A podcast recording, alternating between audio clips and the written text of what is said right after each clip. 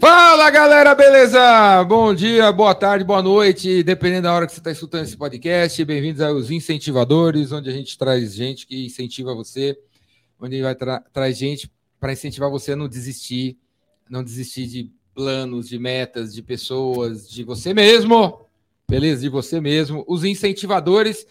Eu vou, vou começar contando um pouquinho de história aqui, galera. Eu faço podcast desde 1829 e, e os primeiros podcasts chamavam.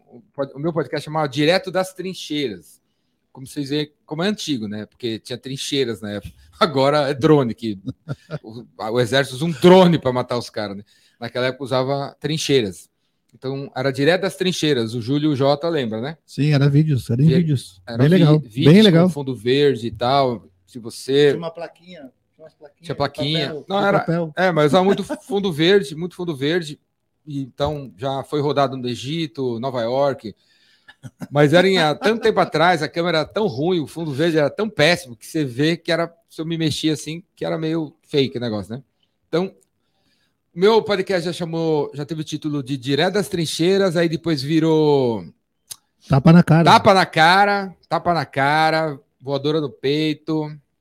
Já foi o tapa na cara e agora é os incentivadores, cara. Os incentivadores. Você vê que o negócio tá evoluindo, né? Né, Ah, Júlio? Tá melhorando, tá melhorando. Ficando mais soft. e eu participei do, da enquete de escolha do nome, hein? Participou? Desse aqui? É, lógico. Boa. Você mandou pra mim, ó. O que, que você acha? Os incentivadores. É. É, é verdade. É, os, sem. É, É, com, Deixa o, sem, tira é, o, tira o, tira o é. osso. Coloca minha Os. foto, não coloca? sim. É verdade. Consultei o Léo.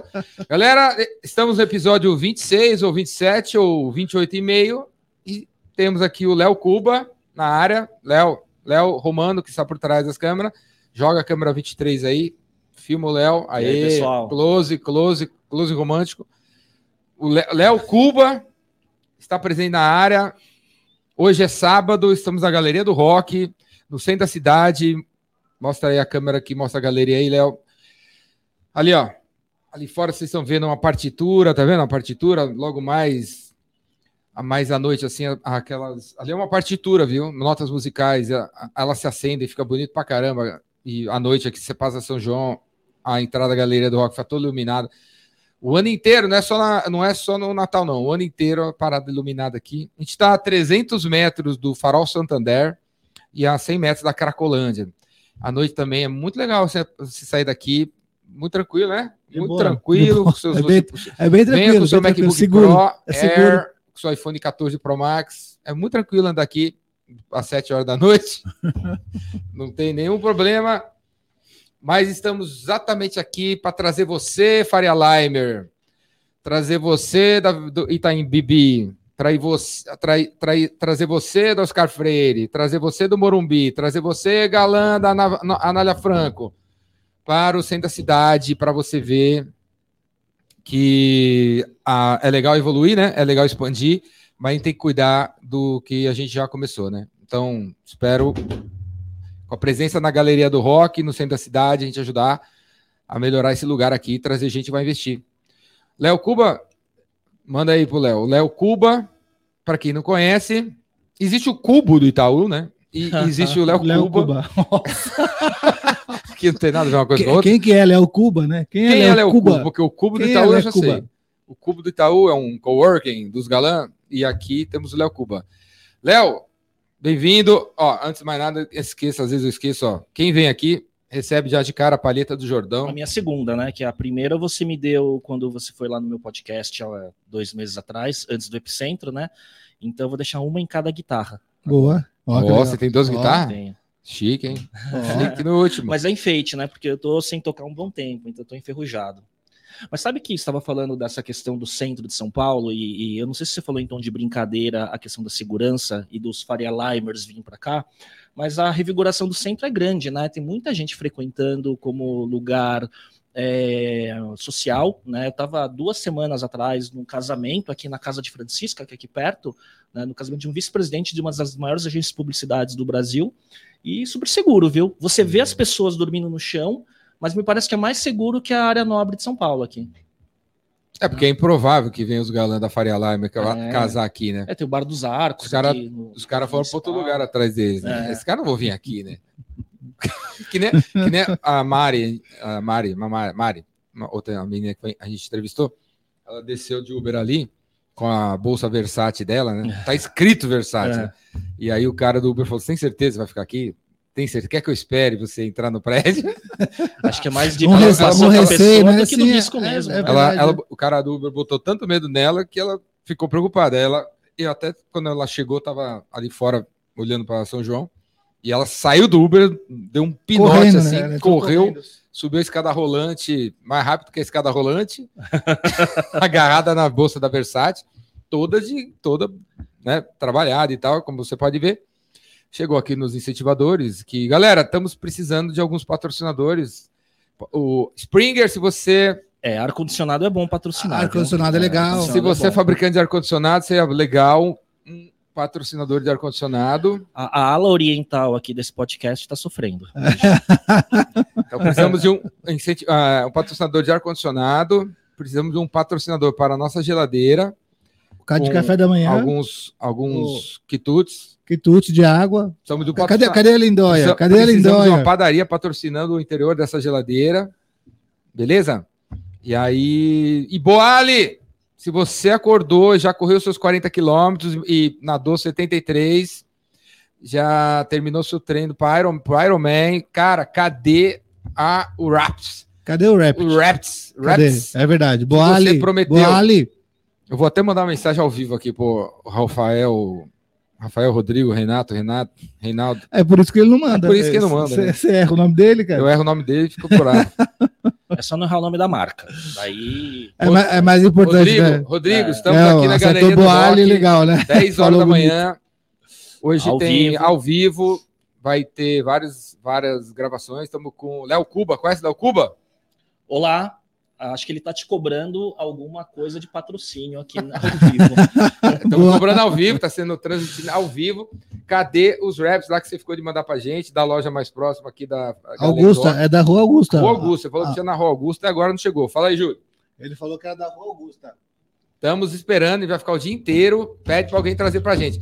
Ou você ficou bravinho porque eu errei seu nome? Pô, Renato. Tá. Manda aí, Tá, cara. tava indo bem. Estamos esperando. Tava indo bem a mensagem. Então, Léo, fala aí, Léo. Quem que é, Léo aí? Cuba? Mas começa pelo seu podcast, é, galera? Foi há dois, dois meses atrás um podcast do Léo que ficou, foi super legal. Não, Tá foi uma das disponível. maiores audiências, sua segunda passagem lá. esse, é, Foi difícil sair do prédio. Por quê? porque a galera gente, viu que estava sendo filmado. gente. Ah, verdade, tinha lá uma. É, é verdade, a gente chamou segurança Tinha, lá. uma- tinha umas meninas levantando, É. levantando a blusa, assim, É, é, querendo mostrar os. Sabe? É que na verdade não foi por A- conta do episódio, a tatuagem. foi porque o, o Ricardo, o Jordão, ele gravou uma intro, ele levou a guitarra dele lá, né? E ele tocou Teve o Master teaser. of Puppets lá. Que? Então ele levou uma.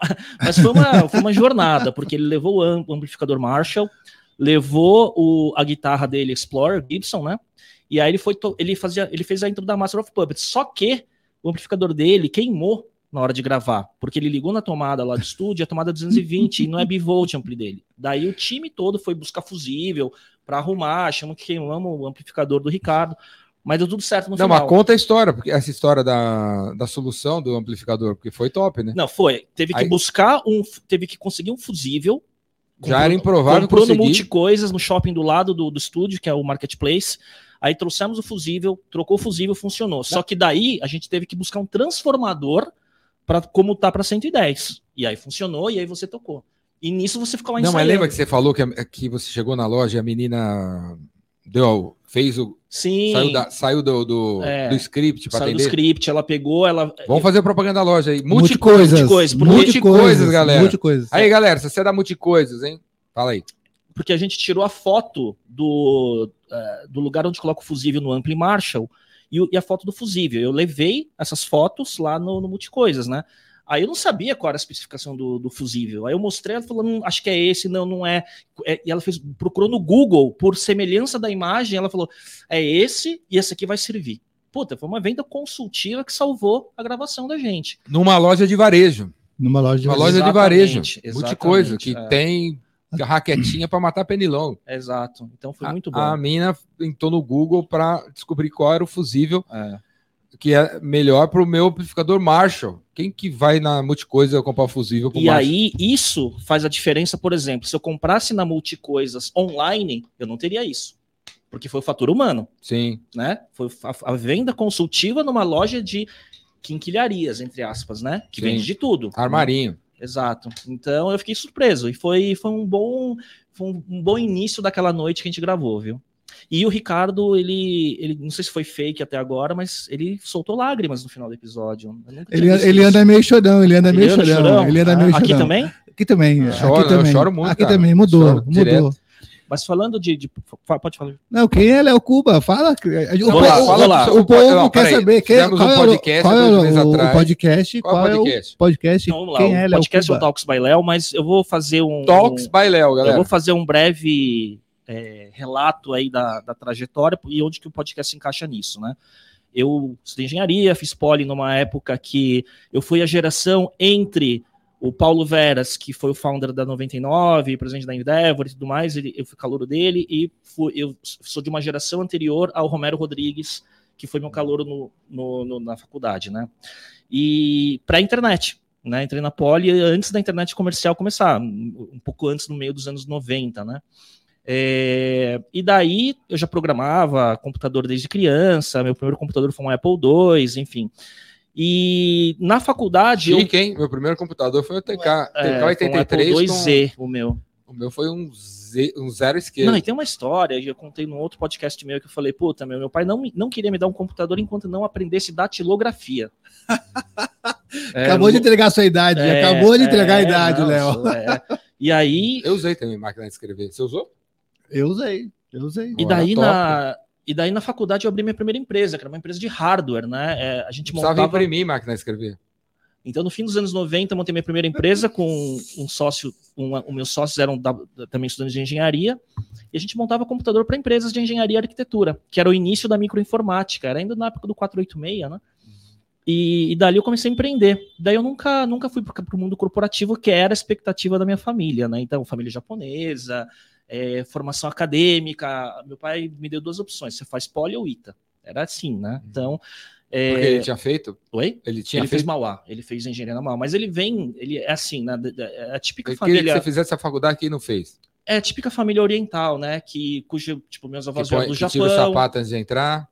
meus, meus avós vieram do Japão, são, na família do meu pai são oito irmãos, na roça, ele foi o primeiro que saiu da, da né, do, do, do Típica campo. família japonesa tem tanto filho assim? Tem, da- pelo menos na época tinha, eu tenho muitos primos e tal. Então, meu pai foi o primeiro que saiu da roça, veio para São Paulo, estudou engenharia, se formou, depois trouxe os irmãos, pagou o estudo dos irmãos para se formarem. Então, o estudo, a, a educação acadêmica tem uma questão de honra, né, para famílias orientais, né? Então, eu vim na. Eu Isso tem filho, muito em família eh, oriental, né? Tem. O irmão ajudar outro irmão. É, é, e aí eu, eu, eu vim com, por seu filho mais velho, eu vim com essa carga de é, estudar na melhor faculdade. Ele, ele fez a carreira dele em engenharia, mas puta, bancou os melhores estudos para mim. Então, eu, fi- enfim, eu, eu não tinha muita escolha, né? E a expectativa era que eu seguisse uma carreira é, corporativa, né? Fazer carreira numa empresa, numa multinacional, e eu nunca fiz isso, né? Desde a Construir faculdade. uma Itaipu. é, meu, meu primeiro CNPJ eu abri quando eu estava na Poli ainda, né? Ô, Léo você era CDF? Na- na- na- quando eu estudava, né, os, os japoneses eram todos CDF. Você tinha essa cobrança Sim, também de dúvida, CB, sem de ser dúvida. O que é CDF? CDF? Feder- Cu de ferro. É, Eu ia falar cabeça de ferro, É, mas você falou é. cu de ferro. É, é, e era, to- totalmente. Sim, era. Eu o primeiro da sala, sempre fui. Entrei Os caras os, ficavam puxando a sua cueca. entrei entre os 50 primeiros da FUVEST. Olha que legal. Entrei, entre a FUVEST inteira e tal. Tinha o Léo Cuba na minha classe. Não, não era eu. Não, é, era Eu sou outro Léo 30 Cuba. anos mais jovem falava- que você. eu- a, a prova durava 50 minutos, matemática eu ficava esperando 47 minutos pela, pelas respostas. Mas você sabe que eu era, eu era muito tímido na escola, né? Eu não levantava a mão para perguntar, né? Enfim. E eu Era um típico descobrir- japonês mesmo. E eu fui descobrir que eu tinha habilidade de comunicação quando fui empreender. Que eu comecei a ser o Que pre- vendedor que dos meus precisa, negócios. né? como? Precisa, como? Deve ter um né? monte de gente tímida que Não quer sei, deixar cara. de ser. Eu não sei dizer. Que eu acho que eu, aconteceu? eu tinha. Eu, eu- sempre fui o mais novo de, de todas as. ah, na escola, em todas as salas que. Né, em todos os anos. É, eu sempre era dois, dois anos e meio mais novo que todo mundo. Por quê? Quando eu era criança, é, eu lembro vagamente, assim, quando tinha quatro para cinco anos, que me passaram do, do, do- do pré-primário para a primeira série no meio do ano, assim, alguma coisa do tipo, né? Super dotado. É, não, não vou falar o que, que não é. costuma ser superdotado. Fizeram um teste comigo e me mudaram de sala, né? no- durante o ano legítimo, o ano que estava andando. Só que isso foi, é, foi bom e foi ruim para mim, né? Então eu, me, eu acabei muito cedo o colégio, Já entrei muito trocou os cedo na amigos. faculdade.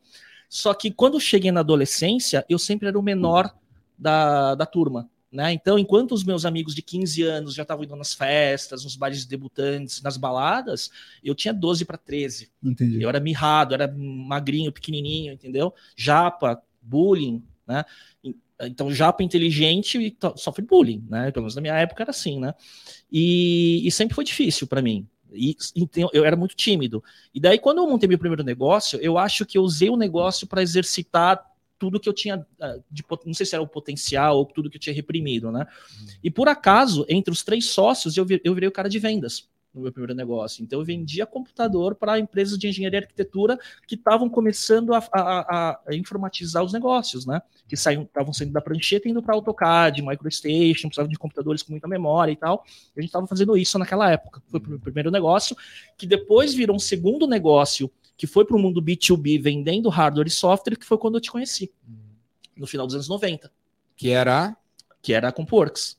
CompWorks. É, e aí o Ricardo era diretor de marketing da TechData, no começo, né, na virada dos 90 para os anos 2000. Galã, tava perdi, eu tava perdido na vida naquela época. É, né? Não, eu lembro o Ricardo, a primeira vez que eu vi o Ricardo, Ricardo de terno, né? Eu tenho, eu tenho essa, eu tenho essa memória. Ele tava de terno cinza, era meio chubby, você era gordinho. Você era, Meio gor- Chuck. você era gordinho, você era chubby. ah, Chubbia. E aí ele chegou lá no, no meu, no meu escritório, porque ele fez, você fez um evento, você queria fazer um evento para os meus clientes já naquela época, né? Um Pra evento gerar de demanda. conteúdo. Um evento de Gerar leads conteúdo, da qualificados. palestra. Isso 2001, mais de 20 anos atrás, cara, né? E dali em, em diante eu fundei umas três empresas, eu fiz, eu criei uma das primeiras tecnologias de voz sobre IP do Brasil, baseada em A, a Asterisk. CompWorks. Não, depois com Fechou. outro sócio, Parou. sim, fechou. Aí a gente criou uma plataforma de VoIP, vendeu para uma multinacional a tecnologia, a empresa, a propriedade intelectual- intelectual da empresa inteira no meio dos anos 2000. Depois eu fiz um mini sabático, fui para a Índia com minha esposa, fiquei lá é, um tempo meditando e fazendo trabalhos voluntários, voltei e comecei em Cuba, que ela virou uma consultoria e agência de marketing trabalhando a intersecção de tecnologia com comunicação Em Cuba vem do incubar? vem de incubar, e quem não sabe do meu sobrenome, a- a- o, o incuba é de incubar, De mas incubar, é. incuba também no nome, né? O E- IN não te- tem, tem o IN também? Não, não tem. Ela é o O- Cuba. É, Aí a empresa É. virou em Cuba. é, é. E, e aí, nesse, nesse caminho, né, de empreender, de criar várias coisas, é, eu comecei a criar conteúdo também no final dos anos 2000 para 2010. Eu criei um dos primeiros podcasts, né? Man, Man, Man the Arena, o Miguel Man aqui, ó, a assinatura do Miguel tá aqui. Miguel já veio aqui. a gente, ci- por cinco anos, e aí a questão do podcast é disciplina e regularidade, né? Frequência, né? A gente, no 2010, a gente começou a fazer no fundo do escritório da Incuba, eu e Miguel, com uma câmerazinha, nem lembro qual era a câmera dele, imagem, tá lá no YouTube ainda, só procurar no canal. São mais de 100 episódios em cinco anos, Man in the Arena. e a gente entrevistou todo mundo do, do universo do empreendedorismo, tecnologia, venture capital, eh, Eu fui duas vezes lá. duas vezes, e um na casinha. Ou três vezes. Na casinha. É, duas ou três, mais duas no meu podcast novo. É, eu né? tava lembrando que eu fui naquele. na Naquele livraria coworking. Cultura. Não, teve a cultura, Teve o ponto de contato teve o ponto de contato É. que- no coworking e teve nessa casinha. na casinha que que a gente primeiro. foi comer depois na, numa padoca. Isso, a gente foi jantar depois. E, Só assisti. e na época, assim, não é o podcast, 2010 a 2015, a gente tocou cinco anos sem parar. Fizemos mais de 100 episódios já em vídeo. O Eric Santos foi lá. Não, o Eric, No ele- dia que eu fui lá. o Eric, fundador da RD, ele foi lá antes de fundar a RD. É, então foi O Eric era meu fornecedor na, na Incuba, porque ele tinha, uma, ah, ele tinha uma produtora de apps mobile, isso 2009 mais ou menos. Então ele, eu, eu, eu atendi a Ambev e a gente fez um aplicativo de check-in, chama chama Check-in Beer, que era para fazer check-in nos bares onde tinha cerveja Ambev e a, e a Praesto, que era a produtora dele, que fez. Então ele vinha para São Paulo de Florianópolis toda quinzena para atender as agências digitais, né, para produzir aplicativo. E naquela época ele chegou e falou assim, cara, vamos, num café que eu estava tomando com ele, putz, eu tô pensando em fazer uma startup que seja uma suíte de marketing digital parecido com a HubSpot. O que, que você acha? Ele falou para mim. Eu falei, cara, autosserviço em marketing digital, pegar pequenas e médias empresas para usar a plataforma né, sem ter conhecimento, é, eu não sei se vai funcionar no Brasil. A acho que eu tava enganado. Ah, ele fez essa mesma pergunta pra mim, eu falei, cara, faz essa porra logo, se Ah, você não fizer, eu vou fazer. Você É. tem 15 dias pra fazer. O Eric, para mim, é um Se não dos. fizer, eu faço. Para mim, o Eric é um dos Ele- melhores empreendedores em execução, um cara extremamente estudioso, altamente, muita credibilidade, um cara admirável, viu? E muito focado, né? O Eric é muito focado. sereno. Muito focado. É, muito, ele, ele, ele é um cara muito bom. Então, é, o, e, e o legal do primeiro podcast, né, é que a gente já fazia, investia bastante em produção. E aí você foi no Epicentro, galera, tem também uma palestra do é, do do Léo no Epicentro, Com anos Inchie. atrás, com o In, Ian, falando que veio do, aqui, é, falando, falando, do sobre o, o que- é, o 10 coisas top, 10 top coisas que a gente aprendeu no com podcast. 200 entre, 100 entrevistas. É. Você E lembra de alguma aí? foram ah, eu acho eu lembro que uma, um- uma das coisas em comum é, de todo grande empreendedor é a questão de você ter a, a- você acreditar muito mais na sua ideia do que qualquer outra pessoa, né? Então acho que a gente falou isso naquela, naquela palestra, já naquele palco do em Campos do Jordão, né? Sim, sim. No- em cima da montanha. Tá lá, o Epicentro TV, galera, no YouTube, assiste, procura Léo Cuba. Ele tá lá falando sobre o que ele aprendeu no Man the Arena. Mas você sabe que o, o podcast, ele, a gente nem chamava o Man the Radar de podcast, viu, na época. Era um canal no YouTube, né? É. Já. Era um canal, né? Era um É, canal, não porque era o, o nome podcast para vídeo, áudio, né? para mesa cast, que é isso aqui, ele popularizou agora nos últimos três anos. Sim, a gente é, é Ele verdade. virou, ele virou mainstream com flow. Não, os incentivadores. Mas se você vê, se você vê naquela época, a fase final do Main the Arena, que a gente era patrocinado pelo Sérgio Herz na Livraria Cultura, a gente já gravava na Cultura de Guatemi, Já era. né? Era, meu, com, com a. Com... Joey Rogan copiou, com certeza. E, e daí a gente tinha plateia, e a gente gravava com cinco câmeras e com grua na, na fase final. Então não tinha ninguém. Até hoje acho que ninguém fazia, faz aquilo. Sim. E, e só que era assim, é, tem muita gente que fala, putz, foi o timing, né? Se, se, se a gente não tivesse parado, ou tiver, enfim, a gente. Se tivesse continuado, né? É, mas aí teve o hiato, e, e hoje em dia o podcast ele é mainstream, né? Sim. Então você tem grandes podcasts e os podcasts de nicho, né? E daí na pandemia eu voltei a fazer um É, podcast. ontem a gente foi na Comic Con Aham. e tem aquele palco de, que eles Sim. do, do montaram. Omelete, o palco do Omelete o palco é um, do é- Omelete, é um- que tem é um bate-papo que de. tem- parecia a Livraria Cultura ontem. É, é um bate-papo Os de. caras nas E cadeirinhas. as arquibancadinhas. E as em arquibancadas Sim, em é. volta. E a grua, cara. Tem uma grua lá. A mesma grua que você usou tá lá. Não, eu entrevistei o Pierre Mantovani é, também duas, é, três vezes. Uma antes de ele entrar no Omelete, né, como investidor, porque ele tinha uma Quando agência. era um ovo cru, né? Antes do mestre quebrar o É, que, Omelete. na Antes de verdade, o, omele- o o, o omelete, o omelete é assim, né? Ele. Aí fez o omelete e agora é um- O- o uma gemada. A Né? gente tá falando da CCXP aqui, né? Da Comic Con Experience, né? Tá rolando, galera. Se você está assistindo ao vivo, depois que terminar, Vai pra Comic Con. mas só vai terminar às seis da tarde. Então, aí Só vai. vai. quem tiver ingresso, que tá tudo, tá, já tá acabou, tudo já esgotado. acabou o ingresso. tá tudo esgotado Agora hoje. só na mão de cambista. Deixa eu contar uma história rápida aqui dessa questão da CCXP, que eu sou super fã e você também, cultura pop, Sim, quadrinhos é. e tudo mais, né? O Pierre Mantovani, que é o CEO da CCXP e do Grupo Omelete, ele foi meu cliente em 1998, da minha primeira empresa. Ele comprou um computador comigo, Co- Na Ele era-? É, ele era ele, ele era estudante de engenharia da FEI e a minha empresa era uma das primeiras que vendiam 486. É. E daí ele comprou um computador para gravar a banda de rock dele na garagem da casa dele em Santo André. E esse primeiro computador dele. Ele era careca do subúrbio? Oi? Não, não era. E, e tinha multimídia, né? Tinha gravador de CD-ROM na época. Esse, Pô, esse- Creative esse. Labs. É, Creative Labs. Creative Labs, Sound Blaster e tal. Sound É. Blaster. E daí esse, esse, com- esse computador dele foi o computador que ele gravou os primeiros CD-ROMs, que, que era tipo Citibank, a história que ele contou lá no meu podcast, que eh, um amigo da família era gerente do Citibank, ele gravou algumas apresentações do Citibank num CD-ROM pro cara, para ele distribuir, e isso foi a- a- o início da agência digital dele, que era Tribal, que virou uma das primeiras agências digitais do Brasil e que foi vendida para Publicis em 2008.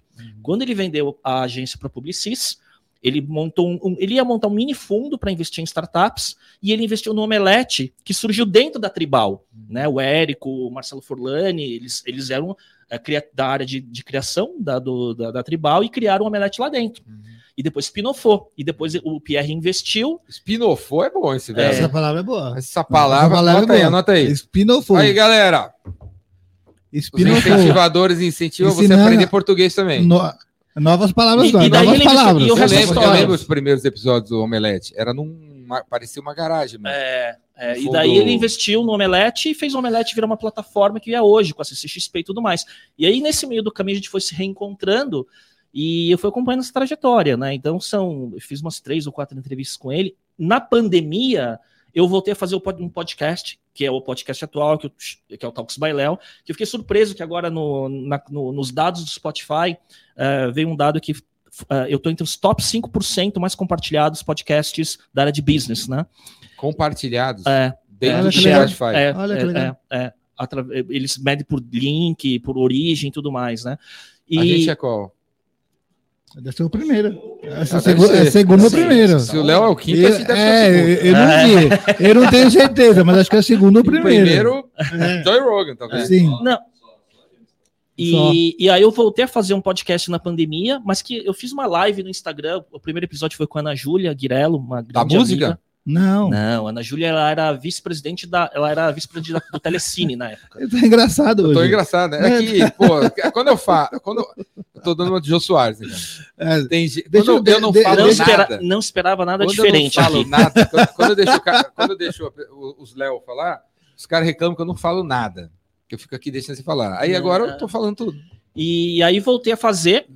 E aí me pegou, cara. Eu, eu, tava, eu tava com uma certa síndrome do impostor, assim, sabe? Eu não sabia se ia dar certo, né? Reativar e Você voltar a acha que essa conteúdo. síndrome do impostor dá em, em quem? Em pessoas impostoras? Cara, é, eu não sei. Por que o cara tem esse. Eu acho, eu acho que assim, cara, quando você Qual a tem... natureza da. Eu acho que durante a trajetória de quem é empreendedor, chega um momento, cara, tem, tem momentos de altos e baixos, né? E nos momentos de baixa, você não sabe exatamente o que, que fez dar certo, né? E aí você vai tentando. Então, assim, no caso do- da produção de conteúdo, eu produzi muito conteúdo entre 2010 e 2015 com podcast, foi coautor de um livro, tava dando muita palestra e tudo mais. Ó, essa é outra coisa. Só pode vir aqui quem, faz, quem escreve, hein, É, galera? Até perguntei, Léo, cadê teu livro? É, Foi pela editora Évora, é Empreendedorismo Inovador, que é uma coletânea organizada pelo Ney Grando, escreveu o capítulo de marketing, né? Tá- ainda tá disponível, galera. Tá disponível. E na época ficou entre top 15 da Exame na categoria de empreendedorismo, em 2013. É, Isso. tá tudo top daí, né? E, e daí eu voltei a fazer o podcast e deu certo, entendeu? Assim, e o, o mais legal é que assim, os primeiros 42 episódios foram em formato remoto, live, que depois eu reeditava para YouTube. Então a live no Instagram é vertical, né? Então a gente reformatava para horizontal, colocava caracteres, trilha e tudo mais, abertura, jogava no YouTube e no Spotify. E aí começou a pegar tração muito rápido. E depois de 42 episódios semanais, é, quando a pandemia já estava abrindo, voltando à vida normal, eu conversei com o Marcelo Toledo, que é um grande amigo, né, também empreendedor, que tem o Excepcionais, o podcast. E aí a gente falou, putz, vamos montar um estúdio nosso para gravar os nossos conteúdos. E aí a gente criou a Pod Factory, que você conheceu, que é o nosso estúdio, e que virou um business acidentalmente. Né? A ideia agora é é fazer. A gente está acabando de testar um modelo de negócio para fazer uma expansão até em mais unidades agora. Né? E estamos gravando lá, e é onde a gente gravou da última vez. Então, galera, o Léo tem a podfactory.com.br. É, pode ver no Instagram e o site está subindo em poucas semanas aí. né? É, o site Casa Tá de vendo? Ferreiro Espeto e Pau, né, Hum. galera? Não, não pode, não pode falar isso. Não pode Vai- falar isso. Vai Não- lá ver não- o site do Júlio Bessa, que isso. faz site, você vê como é top. Entra lá. Em Casa de Ferreiro, puta de pau. Ó, Pod Factory. Conta, conta sobre isso. O que, Não, que- o que, que é? Não, não, eu conto, eu conto. Para vocês, se você está precisando de uma casa para fazer podcast, uma casa que tem ar-condicionado, que tem geladeira, que tem que é, sala de estar, É, lá tem. Serviço de top copo, das serviço de galáxias, copo, tá perto da, perto da Faria Limer, É. manobrista, para os seus apresentados, pros seus convidados. É. Pod Factory, contrata o serviço do Léo e faça seu podcast. Faça seu podcast lá dentro, que é show de bola, galera. É, mas eu, eu, eu acho que. Eu tô sim, falando isso pro Léo patrocinar os incentivadores a partir do próximo episódio. gra- pra- Você Próxima vai ver que temporada vai dar retorno, lá, né? dar retorno. Ele pode, ele pode espinofar a gente. Ó. Vamos espinofar. É, espinofar O agora. segredo é espinofar. Essa palavra eu adorei, espinofar. Mas eu acho que, assim, nos últimos 12 anos, nesse universo de produção de conteúdo digital e podcasts, e não só o, o podcast em si, mas o que ele virou como ferramenta de descoberta de conteúdo, né?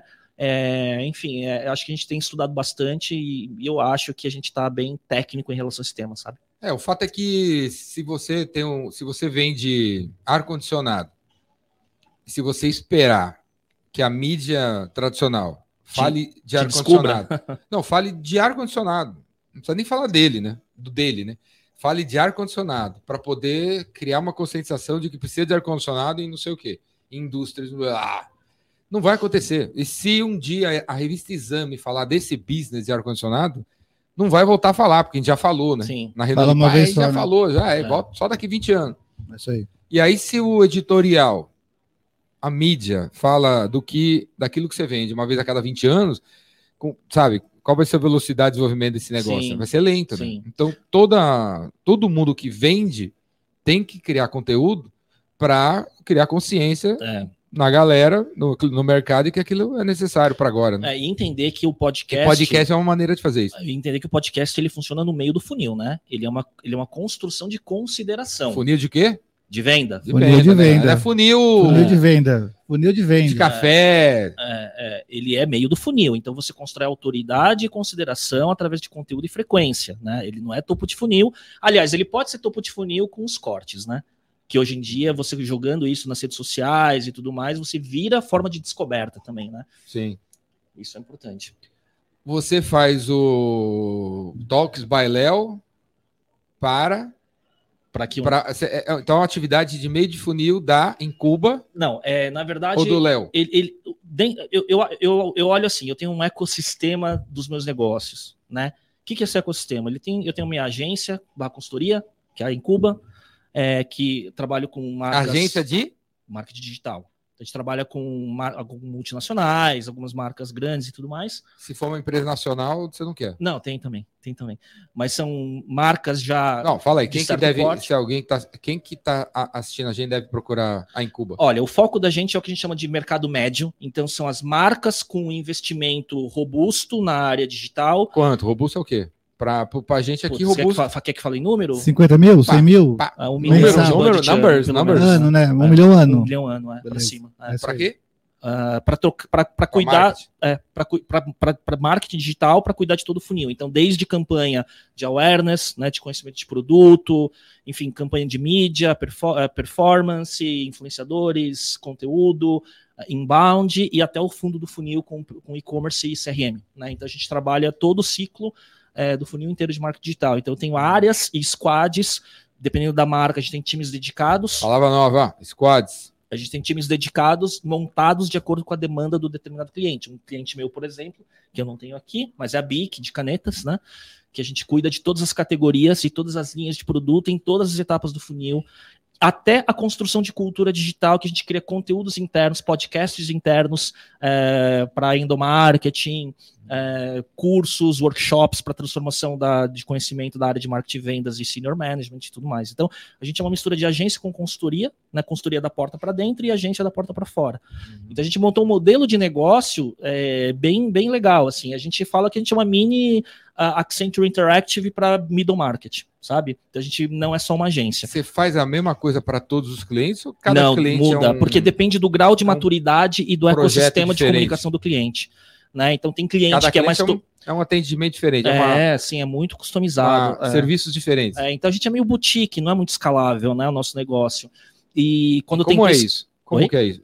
A moda é escalar, né? Então. A, a moda é spin-offar, É, o meu escalar. negócio, Escalar. o meu negócio é ticket por alto. isso que se spin-offa. é, o meu negócio é ticket alto, só que é, Só que você é um não negócio consegue, mais é difícil compacto. de escalar. O teu negócio é di- difícil de escalar. exato. Eu tenho uma presença estratégica muito grande. Quer dizer, né, o teu, pelo o teu negócio é similar de muita gente por aí, que, É. tá, que, não, que se especificou tanto, se per- é, é, virou uma boutique e tal, Sim, e não consegue, né? Sim, mas e tá, e tá tudo bem para mim. Eu tô, tá bem, eu tô bem. bem resolvido. Eu, quando eu tentei escalar, eu me dei mal.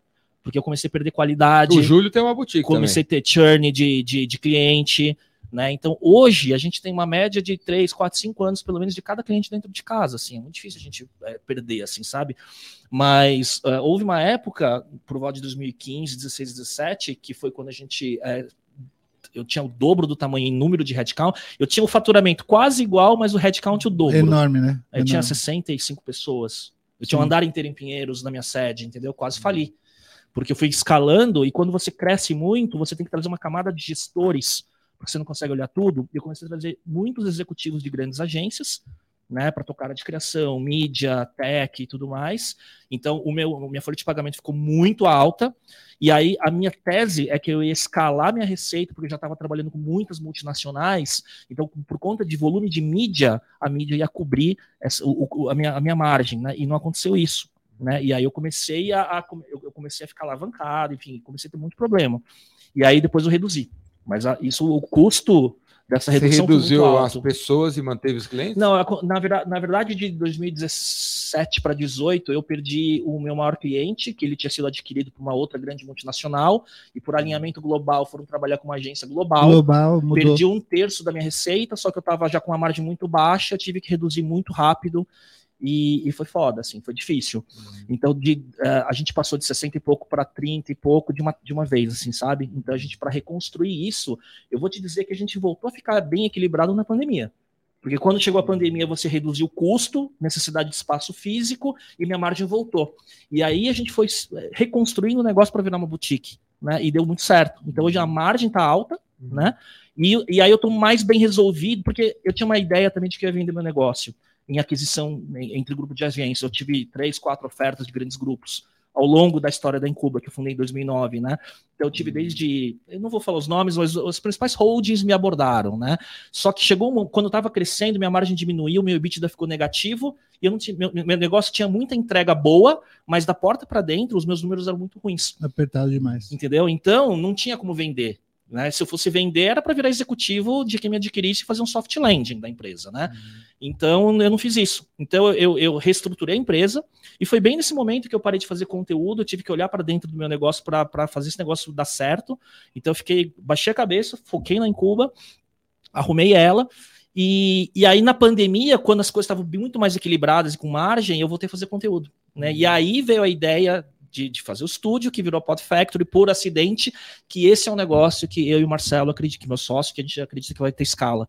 Porque a gente quer ser a primeira rede de estúdio, a gente quer ser o McDonald's dos estúdios, entendeu? A gente quer uhum. ser, a gente quer trabalhar no universo de McDonald's dos estúdios? É, a gente quer ser um, um, mini estúdio de produção de conteúdo digital B2B, é, One Stop Shop, que a marca chega, num clique, tá tudo customizado, grava, já tá na nuvem, entendeu? Uhum. Então é isso que a gente quer fazer. É, e não só para podcast, para qualquer tipo de conteúdo. Porque qual é o futuro, né, para as marcas, né? Cada vez mais produção de conteúdo digital, uhum. né? Então a gente quer ser essa marca que estúdio tem um monte.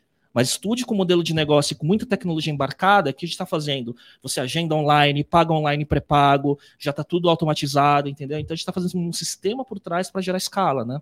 E... Então, então, então, vamos aproveitar que você começou, uh, entrou nesse assunto de marketing, pá, futuro tal. Vamos falar de marketing. Uhum. Tem mil coisas para fazer, nunca teve tantas opções. Exato. Isso é um problema. 2023 está chegando. Uhum.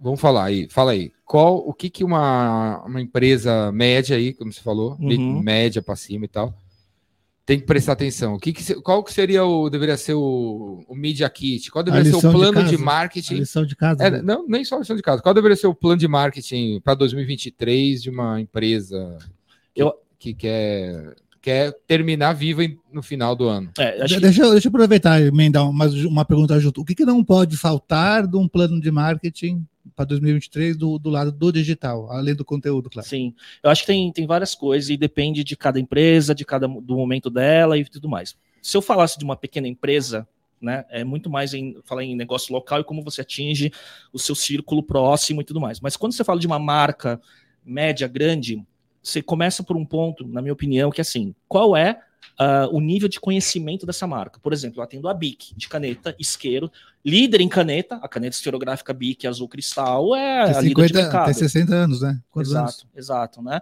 O isqueiro BIC tem mais de 80% do mercado nacional. Então, a BIC, ela não tem um problema de awareness, então ela não, eu não, você não precisa fazer conhecimento de marca. Você, só que ela tem um desafio de rejuvenescimento da marca para os jovens. Então, ela está lançando uma série de novos produtos para os jovens. Então, por exemplo, canetas que concorrem com Stabilo, com Sharp para lettering, para artes, né, que atingem um público jovem. Isqueiros decorados com estampa de artistas de cultura pop para os jovens e por aí vai. Né? Então, é inovação. Né? Então, a gente está criando muito mais né, uh, conteúdo para esse público jovem, usando. Você dá essas sugestões para o cliente a ou gente ele, trabalha que- quatro ou ele mãos, chega cara. para É a você? estratégia do business global, local, junto com a gente. É muito sinérgico. É tudo quatro mãos, né? tem que ser Como- quatro como, mãos, né? Como que é hoje com essa a gente está no board da BIC, quase, Como- praticamente. Como né? que é hoje ah, com essa turma? Então, o cara do marketing, é o cara do marketing, ou o head, ou o cara do É o cara da produto. gestão, Então, co- como depende- que é, né? Ele tem um- É ali, isso. o chefe dele fala assim, pô, temos que vender um milhão de caneta. É, não, aí, você tem. Você tem aí ele liga pra você, ó, vamos almoçar no Fazano aí, Léo. não, vai- não, Vamos vai- conversar um pouco. E vamos conversar quatro horas no Fazano é, isso aí. daí é anos 90. Temos anos um 2000, milhão. né? Mas, Isso- isso não tem mais. O que, que eu faço? que não tem. O que eu faço? Tá, vamos lá no New Dog. É, isso aí. E vamos, como que a gente, a gente tem um milhão aqui, tem que vender um milhão de caneta, Aham, e eu não sei o que fazer. aham. Não, por exemplo. É, assim? Não. E aí você não, que. Não, na verdade, é, você olha o planejamento da marca no ano, e isso que a gente está fazendo exatamente nesse momento lá em Cuba, né? Mas uma marca hoje em dia é o que o planejamento do cara? Uma planilha. Não, na verdade, é um cronograma do que, que você vai lançar durante o ano, quais são as metas de volume e faturamento, né? Então você olha o calendário de marketing e inovação, e em cima daquilo e dos objetivos e do budget que ele tem alocado para aquele ano, isso uma marca, as marcas grandes fazem, né? Você monta toda uma estratégia de comunicação. A gente apresentou para a BIC agora, dois dias atrás, a estratégia de 2023 inteira. Né, de todos os canais, de todas as linhas de produto, categorias. De tudo que se apresenta, quanto que vinga e quanto que Ah, o cara, cara fala que mais não de dois faz. terços vinga, viu? Quanto? Mais de dois terços é o que está no plano e o resto você vai ajustando de acordo com os aprendizados do Um ano. terço você fala, não, essa ideia não teve nada a Não, ver. mata, muda, otimiza, tira a fica meio- verba de onde a não galera deu fica certo. meio chateadinha aqui, ah, pô, meu Não. maior trabalho pra ver isso aí, o cara não, gostou. Não. E, e- mas como funciona? Acontece. Acontece, acontece. Mas como funciona? Então, voltando à pergunta original, né? A gente trabalha. ah, qual é o grande desafio acho que, das marcas hoje, né? Eu acho que é entender o papel do digital para integrar construção de marca e geração de vendas, né? Então, é como que você faz o- a construção de marca, consideração e performance. Então, tem um termo até, Gary Vaynerchuk está falando muito disso, mas é um termo que já meio uh, antigo, mas é o brand performance, né? Que é construir marca com performance e gerando venda. Porque toda marca hoje, em algum ponto, você vai ter alguma forma de conversão online, seja no e-commerce, algum tipo, marketplace, enfim. Então, a gente hoje está conectando tudo isso. Né? A, BIC tem um direct consumer, que é o mundo bic.com.br, mas também atua em marketplace da Amazon, no Shopee e tudo mais. Então, como é que gente faz esse ecossistema inteiro conversar né, e converter também, né? E a gente tem meta, né, de ROAS em cima do investimento em mídia online e tal, né? Então tudo é metrificado. Então a gente tem mídia influenciadores no topo do funil, meio do funil inbound com muito conteúdo, né? Então desde podcasts da marca até é, marketing de conteúdo, que a gente trabalha em parceria com a Rock Content, lá de Minas, né, fazendo muito conteúdo educativo para uma determinada linha de produto, que é a parte de colorir, onde as mães usam o lápis de cor e giz de cera pra, como forma de educação desde o do bebê até virar criança, né? Coordenação motora, cognição e tudo mais. Então é isso. E no fundo do funil, muita performance, como a área de performance e de CRM. O...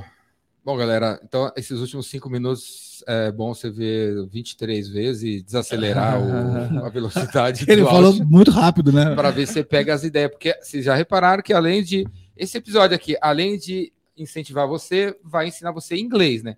Porque estamos aprendendo várias palavras novas em inglês aqui. O... Mas vamos falar que tem um cara aí, um, um head, ou um body, ou um C-level, e aí ele viu, gostou, chamou para ir num restaurante. Léo, gostei lá da sua participação. Eu preciso vender mais, cara. Preciso vender mais, preciso vender mais, sei lá o que, cara, que ele vende. O que, que você recomenda eu fazer em 2023? Aí você tem o seu discurso do elevador. Você tem um minuto, pra, dois minutos para responder. Putz, caramba. O que, que o cara tem. O que, que, que, que tem que fazer? Porque é, essa é uma questão. Aí toda hora alguém me fala. Toda hora tem mensagem. Tem que vender mais, tem que O que, vender que mais. eu faço para que vender eu É, mais? faço mas, assim, vender mais? mas esse é um problema, não tem fórmula mágica tem, né? e não tem um. Se eu falar assim, não, faz isso, eu não sou um guru de marketing, entendeu? Eu não, não tenho a, a pílula mágica.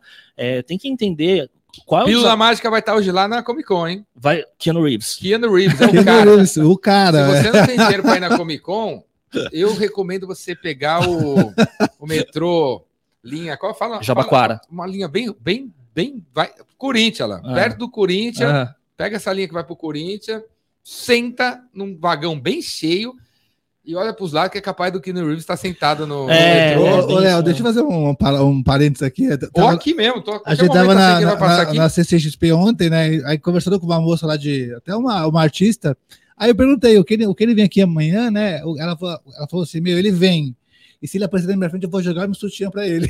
Nossa, é, é. Porque é o cara do entretenimento, né? É o cara Foda, e né? o cara que conversa acho que com todas as gerações, né? Conversa com todo Porque mundo. pra é gente louco. ele é lá atrás, Matrix, né? Até antes, né? E pra geração nova ele é John Wick, né? E... Pô, John Wick é legal pra caramba. É Legal, Caralho, é muito eu gosto legal. filme, o, o Parabelo Eu é um filme animal. de tiro e tal, mas John Wick. Não, John galera, Wick John é- Wick é muito bom. Legal. Você fica, né, cara, na adrenalina o filme inteiro, né? Você não para. cara, É né? bem legal. né? Eu, eu levei o, ah, o Gabi, meu, uh, assisti o John Wick 3, né? Quando estreou, eu levei o Gabi, ele tava com 8 anos, cara.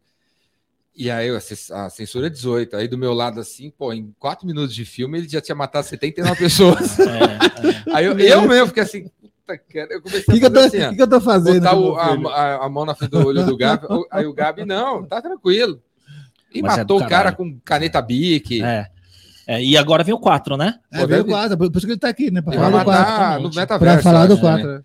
É, mas o cara é uma, uma O 4 personalidade. estreia Ah, quando? não sei, data? cara, mas tá, tá pra chegar, Dá né? pra chegar, eu acho Mas que acho que é, é, eu acho que 23, é, primeiro semestre de 23, é, acho, acho que é né? março, deve É. ser março, deve ser É. março. Muito bom, John Wick. Muito bom, muito bom. Mas onde a gente parou? Aí eu tava falando que como ajudar as, as empresas a vender mais, que é a pergunta que É, não ele, quer calar. eu Não tenho a e resposta, você cara. ouve o tempo todo. Não tenho resposta porque você tem que analisar qual é o desafio da marca em si, porque tem marca que tem desafio de ser mais conhecida, né? Eu vejo eu vejo marca que às vezes não tem, e eu atendo marcas assim também. Você concorda comigo que uma. Acho que uma, uma coisa a se olhar de cara Uhum, é a taxa de conversão. sim. Então, quando um tio, uma tia dessa vem assim, ai meu, como é que eu faço para vender mais? E o que, eu faço? Uhum. Né? Parece que é. Ele quer ouvir uma coisa nova, né? Não, mas, Ele quer ó- que você diga podcast, avião. É, mas ó, Vamos fazer uma nave. Drone, pra- filmagem fazer de um drone. eu vou falar de Não, alguns aí eu erros fa- que eu, penso vejo. assim, vamos olhar a sua taxa de conversão. Aham, Quantas pessoas entram na tua loja, quantas compram? uhum, Quantos pedem uma proposta, quantos fecham? sim. Quantos tocam o telefone, quantos viram? uhum, Porque todo mundo, por exemplo, você tem 450 seguidores no Instagram, com quantos você já conversou? sim. 12 Taxa de de- engajamento. O né? cara fica querendo fazer conteúdo, conteúdo, conteúdo, conteúdo, Ah. conteúdo. O de ontem já teve 33 likes e ele não conversou com nenhum dos 33 caras que deram like, né?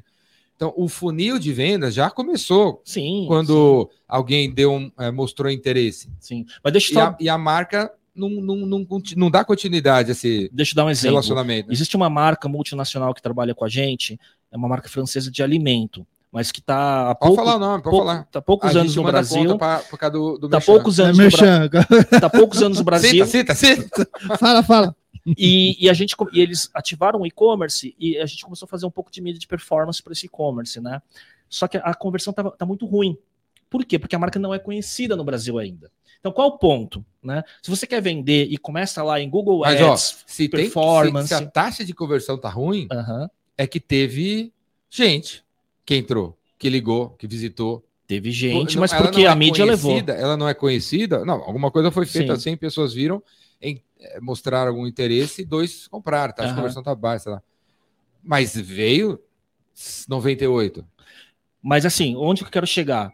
A taxa de conversão não estava boa, o CAC estava muito alto. Quando você começa a fazer campanha de que é CAC? CAC? custo de aquisição de cliente. Então, quanto quanto custo, se você dividir quantos clientes compraram, por quanto você investiu lá no topo do, na- em todas as etapas do funil, quanto que dá esse número, né? E é o número de aquisi- custo de aquisição. Se o seu custo de aquisição é maior que a tua margem que você tem na sua venda, você está em prejuízo, seu ROI é negativo, né? Ah, mas qual o ponto? Quando a gente começou a fazer campanhas de awareness para a marca ficar conhecida, a, a conversão melhora, as taxas todas melhoram e o CAC diminui. Então, qual o ponto? Por isso que a gente fala em brand performance, né? Qual é o equilíbrio entre construir marca e a conversão no fundo do funil? Então, por exemplo, a BIC. A BIC não tem um problema de conhecimento de marca. Todo mundo conhece BIC no Brasil inteiro, né? E gosta ainda, né? A Bic é, É. simpática. Então a gente trabalha, uma, a gente trabalha muito meio de funil para consideração para novas linhas de produto, né, e tudo mais, e a conversão lá no fundo ah, fazendo segmentação correta. Mas o ponto é, a resposta é entender como que o funil trabalha e qual é o momento da tua marca. Né? E aí você olha as taxas e você vai otimizando de acordo com a realidade de cada um. Por isso que não tem uma resposta muito específica, eu acho. Quanto mais gente conhece a marca, maior a probabilidade de encher o restaurante à noite, né? Co- Conhecimento e consideração. Porque, muito, por, exemplo, eu, eu tenho um exemplo que eu gosto de dar que é assim: a pessoa pode te conhecer. Né, e querer tomar um chopp com você, mas não fazer negócio com você, porque ela não te considera para fazer negócio. Né? Você, é- você pode ser famoso, mas você pode não ter nenhuma autoridade naquilo que você está tentando Naquele, converter. naquele tema ali, né? né? É Então verdade, só o é. awareness não funciona também. né? Esse é o problema de muita celebridade quando é contratado para ser garoto propaganda ou Fazer, influenciador fazer de uma uma publi, né? Porque Sim. você tem muito alcance, mas você não tem consideração, você não tem autoridade para venda, né? Então por isso que quando você fala em influenciador, você tem que montar uma, uma certa, uma certa pirâmide com alcance, com grandes nomes e, um, e, e micro médios influenciadores de autoridade naquele segmento para integrar uma estratégia e depois você aumenta seu potencial de converter, né? Mas isso eu vejo muito acontecer, esse tipo de erro, né? Gastar muito com as coisas errada, erradas e depois não converte, não vende. E depois reclama, né? Reclama do marketing, não reclama da estratégia, do marketing que não funciona. E não tem tiro mágico, é, É, não é tem longo prazo, é, cara. tudo, né? Tudo a Tudo, longo prazo, É, tudo é é. processo, é. Há, há, há- há bom, há um bom tempo se fala de vender problema, resolver a dor do cliente, né? Uhum. Você acha que vai. é, Tem alguma coisa mais nova que isso? Não, porque a, a, a Porque essência. promover, promover, promover a Bic, Bic, Bic, Bic, Bic, Bic, Bic, Bic. Não quero.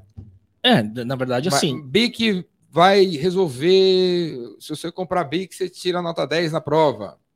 Porra, É, é. aí, aí sim, hein? Aí, Aí- aquela prova daquele desodorante Aí- lá que você faz parte do braço, as, as, As, as- caem, Não, as isso- moça- as moças avançam? as moças avançam. Mas isso tem muito a ver, por exemplo, com a própria BIC, né? A BIC, ela, a, a caneta oficial do Enem é a caneta preta com corpo transparente. Qual é a caneta preta com corpo transparente? É a Por que o BIC. corpo tem que ser É a transparente? especificação técnica do, do, do, Mac. dentro. Não ter cola? É, para não É. ter cola É a dentro. especificação técnica do Mac. É, então isso ajuda mesmo. muito a gente a fazer. A gente hoje tem um território que a gente constrói na parte de caneta. A, a linha de canetas esferográficas da BIC, o território é educação. Educação principalmente focada em, em- em- em idade de vestibular. Né, e a gente coloca o, o conceito da campanha de BIC hoje em canetas é tudo começa com papel e BIC. Então, seus sonhos começam com papel e BIC. E aí a gente desdobra uma série de coisas fo- focada nesse público. Né? E aí é, é um atributo emocional, de certa forma. Então, qual? Léo, você já viu alguma BIC terminar? Já, mas ela dura bastante. É, Essa é uma Bic? é, é, é. Ela não é a, a- a- não é a, a dura, dura mais, que é a corpo todo transparente, mas é Bic. Tô fazendo muita propaganda aqui, hein, do, do cliente. Bic, Bic. Aí, Vicky, Não, manda pra gente umas manda, canetas. Manda, o, manda esse link, eu vou mandar esse link pra você. Manda o link pros caras. Tá bom. pra sim. ver se. Oi, Bic! Vamos botar nosso Bic Eu vou estar com o CMO da Bic hoje à tarde. Mas, mas, o que, mas o que é legal é de, Tá, vamos voltar de, aqui. trazer, de trazer o cliente, que é vida real, né? Sim, isso isso não, é bacana, isso é acontece, importante, né? é isso é importante, é vida É, é a real. né? prática, É né? por isso que é bom falar do cliente Aí mesmo. são 5, 6 anos trabalhando e fazendo a marca crescer no digital ano após ano aqui. Bem É. legal, bem legal. Então, se fala muito de vender a dor, de vender o problema e tal. Você acha Sim. que tem algo mais sofisticado que isso? Cara, eu acho que não. Eu acho que é como você monta as estratégias e como que você conta as histórias dentro dos canais que existem e onde que está a atenção do, do, do consumidor, né, do cliente, né? Então acho que a, a, a natureza humana não muda. O que muda é a forma como você atinge ela, né? E que a, a tecnologia não é nada mais do que essa diversificação de canais, e-mails, instantaneidade das coisas, né? E a Então- natureza humana é qual?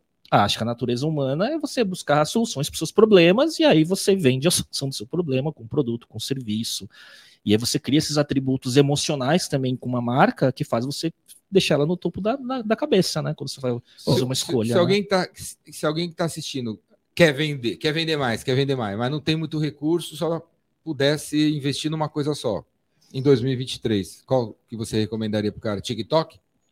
Cara, vamos lá. Eu acho é, assim. é mídia ou história? Porque você É, contou, você depende, contou né? agora, né? A história É. que você conta. É. Né? O que que, É, qual não, é o melhor caminho? Faça um podcast? Tudo depende. Não, de, Ah, podcast, podcast é Tudo depende. tudo depende, porque podcast, porque tem eu vejo também esse erro de muita gente estar fazendo podcast e, e Muita gente está fazendo o que muita gente está fazendo, porque muita gente está fazendo. Se muita gente está fazendo, é porque muita E gente continua fazendo. Muita gente. E vamos continuar fazendo. E fica nisso e que, assim, começa a fazer sem saber o porquê, né? Esse é o problema, né? Ah, tem que estar no TikTok, tem que Tem que estar. ler o livro do. Simon Heineken. É, Cynic. Cynic. Eu Sai sabia, sabia É. que você me corrigia. É o É. cara do inglês. Galera, WhatsApp o quê? Mas que WhatsApp? Que Flávio Wizard. Augusto, Flávio Augusto pode me Você tem um contratar. negócio- É, pode contratar o aí, te contratar. Você Traz o Flávio Augusto você aqui. tem um novo É. negócio na tua, tua- tua cara aí, ó. Em Cuba e inglês. Cuba English. Então, mas é, me perdi. Onde é que a gente tava? Também não sei. Não, eu tava Ah, falando do, do que, do que não pode falar. É, só- Só de- dessa uma cara, coisa, quer, o que cara quer fazer. vender, mas só pode fazer uma Cara, coisa. vê onde que é o canal que o seu potencial cliente tá e produza conteúdo de forma frequente nele.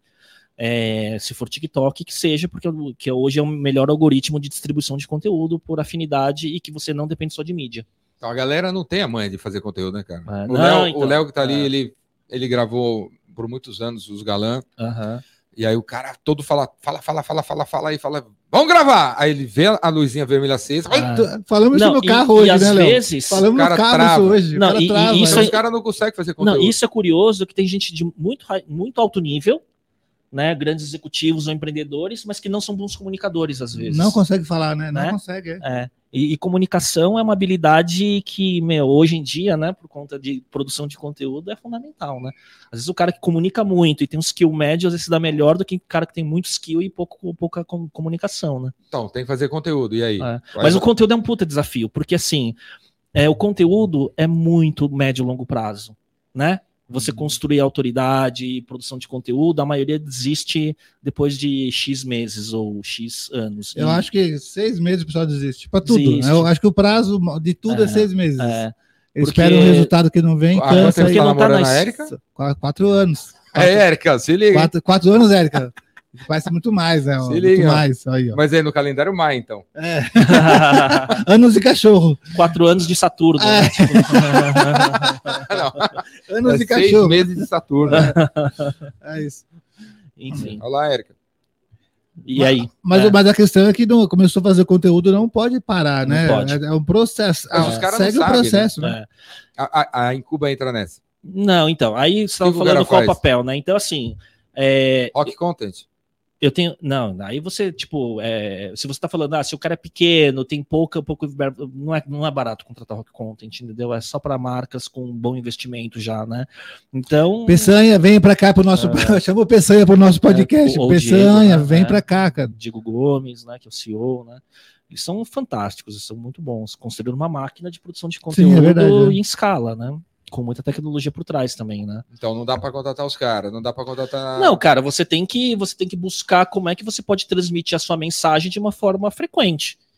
Né? Se é com contratando alguém, se é você fazendo nativo, você se você tiver essa habilidade, mas o segredo é não achar que vai ter uma bala de prata, né? Que vai E- fazer e uma a- coisa e e, a- vai dar certo. E né? aquela história de se eu compartilhar meu conteúdo com o cliente, ele vai, ele vai pegar, fazer sozinho, pegar, mostrar para o outro e não vai me contratar.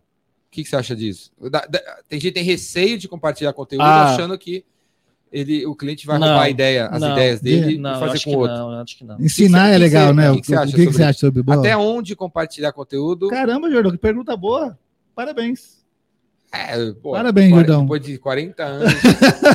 Mas daí eu Uma acho vez que por dia ele entra, faz uma mas acho que boa. Mas você entra, tá, você tá falando isso é, uma vez por dia? é é, tem Boa. podcast uma vez por dia. Pergunta Mas aí eu, boa. eu acho que eu acho que é, é, é a base de tudo que você sempre fez, que é você é, ser um curador, um hub de conteúdo e de conhecimento e dividir, e, e dividir isso com a tua audiência.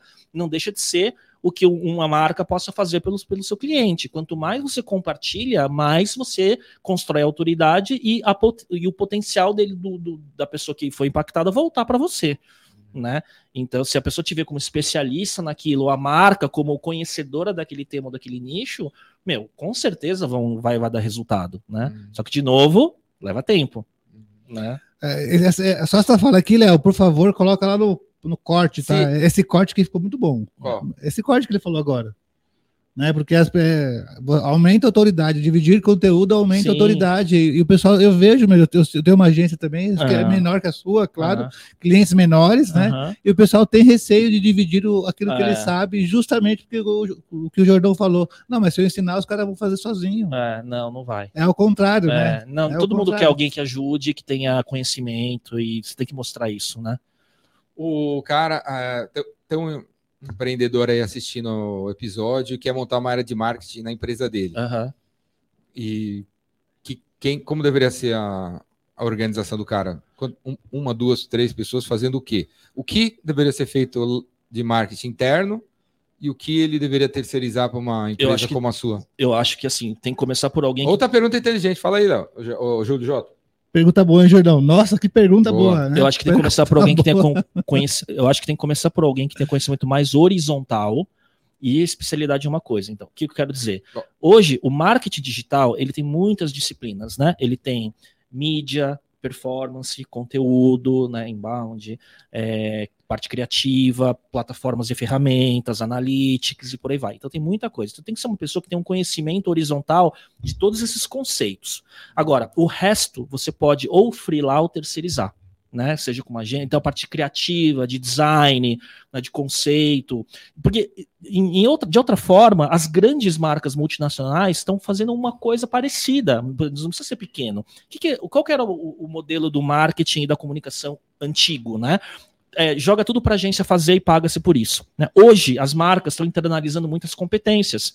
Né? Então, você tem marcas como Nestlé, que tem hubs internos de conteúdo, para ficar na escuta, para ver quais são as tendências que estão acontecendo, para criar conteúdo para redes sociais de forma muito rápida. Né?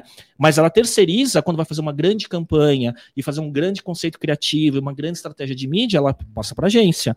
Mas o dia a dia do digital tem muita coisa que é dentro, mesmo mídia de performance, né?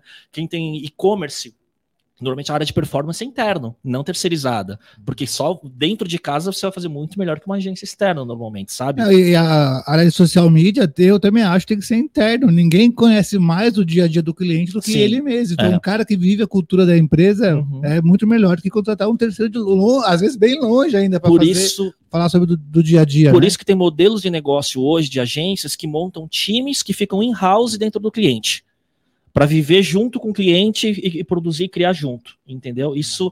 Então tem várias agências hoje com esse modelo, né? Então, por isso que eu acho que esse negócio do o cliente aqui, a agência aqui, ser uma relação transacional, não funciona mais, porque hoje é tudo tão integrado, né? A parte de construção de marca, construção de conteúdo, performance, que se você tiver é, steps, se você tiver que passar o briefing para depois, em um dia ter um retorno, já passou o tempo, entendeu? Já foi. Não dá, tem que ser imediato, muita coisa, né? O- Fala-se muito assim, né, da a é- que estamos vendo a era do marketing dos dados, né, ana- Uhum. analytics, dados Uhum. e tal.